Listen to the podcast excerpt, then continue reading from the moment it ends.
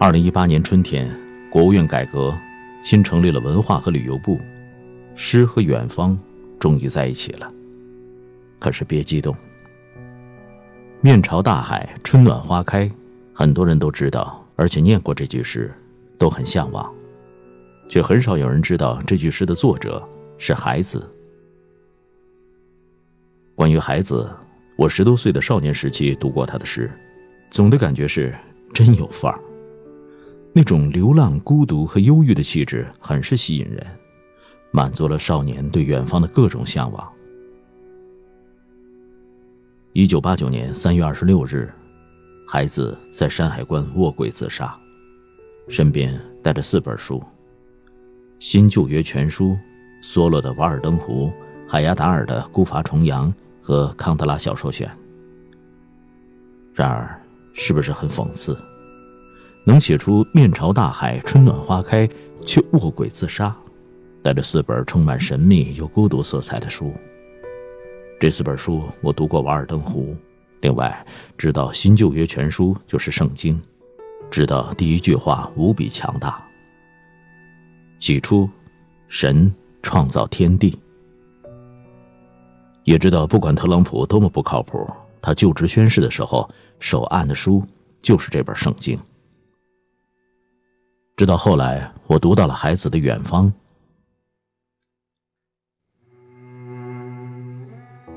远方除了遥远，一无所有。远方的青稞地，除了青稞，一无所有。更远的地方，更加寂寞。远方啊，除了遥远，一无所有。这时，石头飞到我身边。石头长出血，石头长出七姐妹，站在一片荒芜的草原。那时，我在远方。那时，我自由而贫穷。这些不能触摸的姐妹，这些不能触摸的血，这些不能触摸的。远方的幸福，远方的幸福是多少痛苦？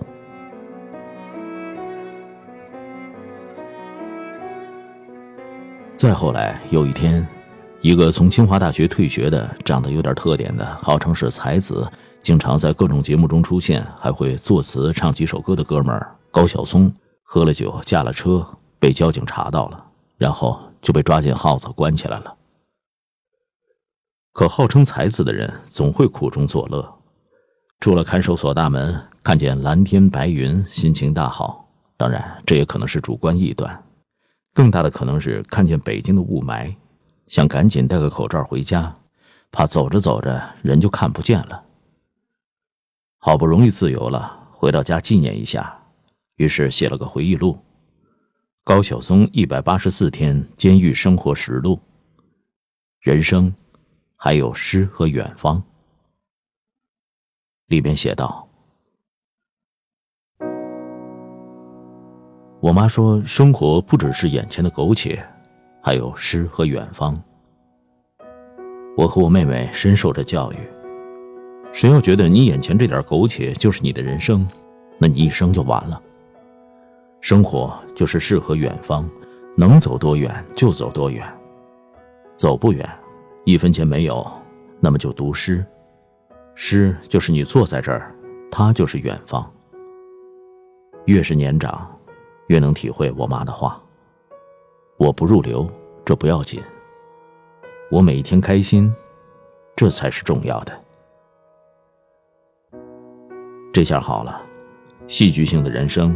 充满文艺气息的文字，生活不只是眼前的苟且，还有诗和远方，迅速在网络上流传开来，受其影响，诱惑和鼓动着无数蠢蠢欲动的心。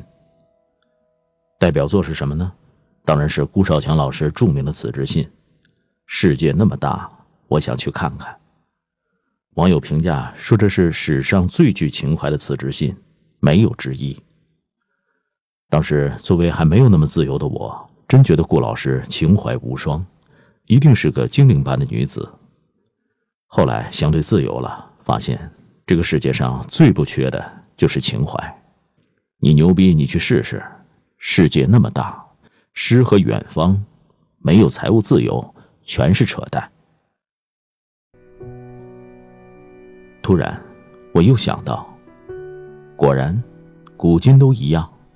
陶渊明不是也写“采菊东篱下，悠然见南山”？假设他天天为五斗米折腰，那采菊东篱下，就不如去搬砖。人家高晓松其实是明白人，诗就是你坐在这儿，他就是远方。结合上下句，言下之意就是说，没钱就要多读书。即使走不远，也会找到远方，不能盲目的就去了远方，叶落归根，走远了还得回来。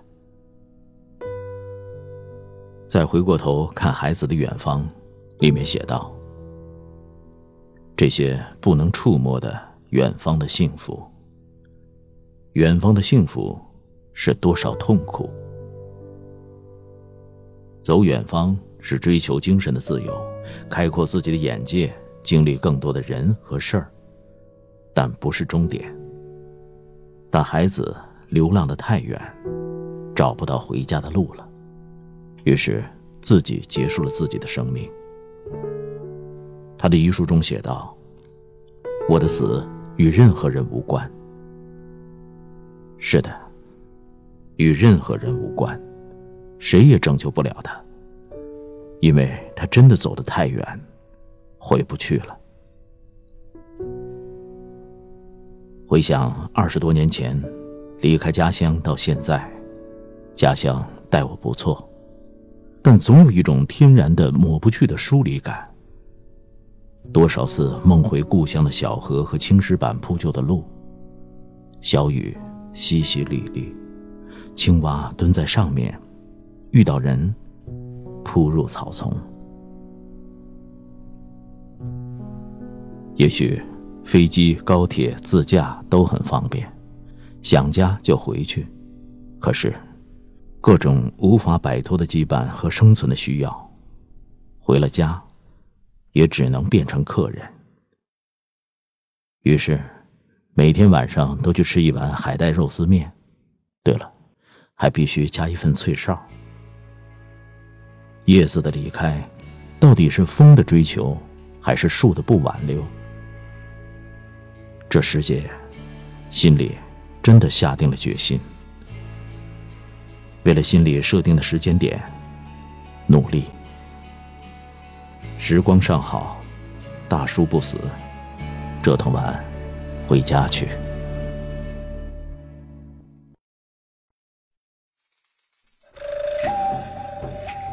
各位亲爱的朋友，欢迎搜索公众号“拿铁磨牙时刻”，那里有更多治愈系节目，帮助你利用每一次等车、等人、等外卖的碎片时间，不喂食鸡汤，只为强大的内心充电。公众号 “n t m y f m”，“n t” 就是拿铁的拼音字头，后边的四个字母是 “my f m”，中间没有空格。输入中文六个字。拿铁磨牙时刻，认准蓝色咖啡杯标识，欢迎你的加入。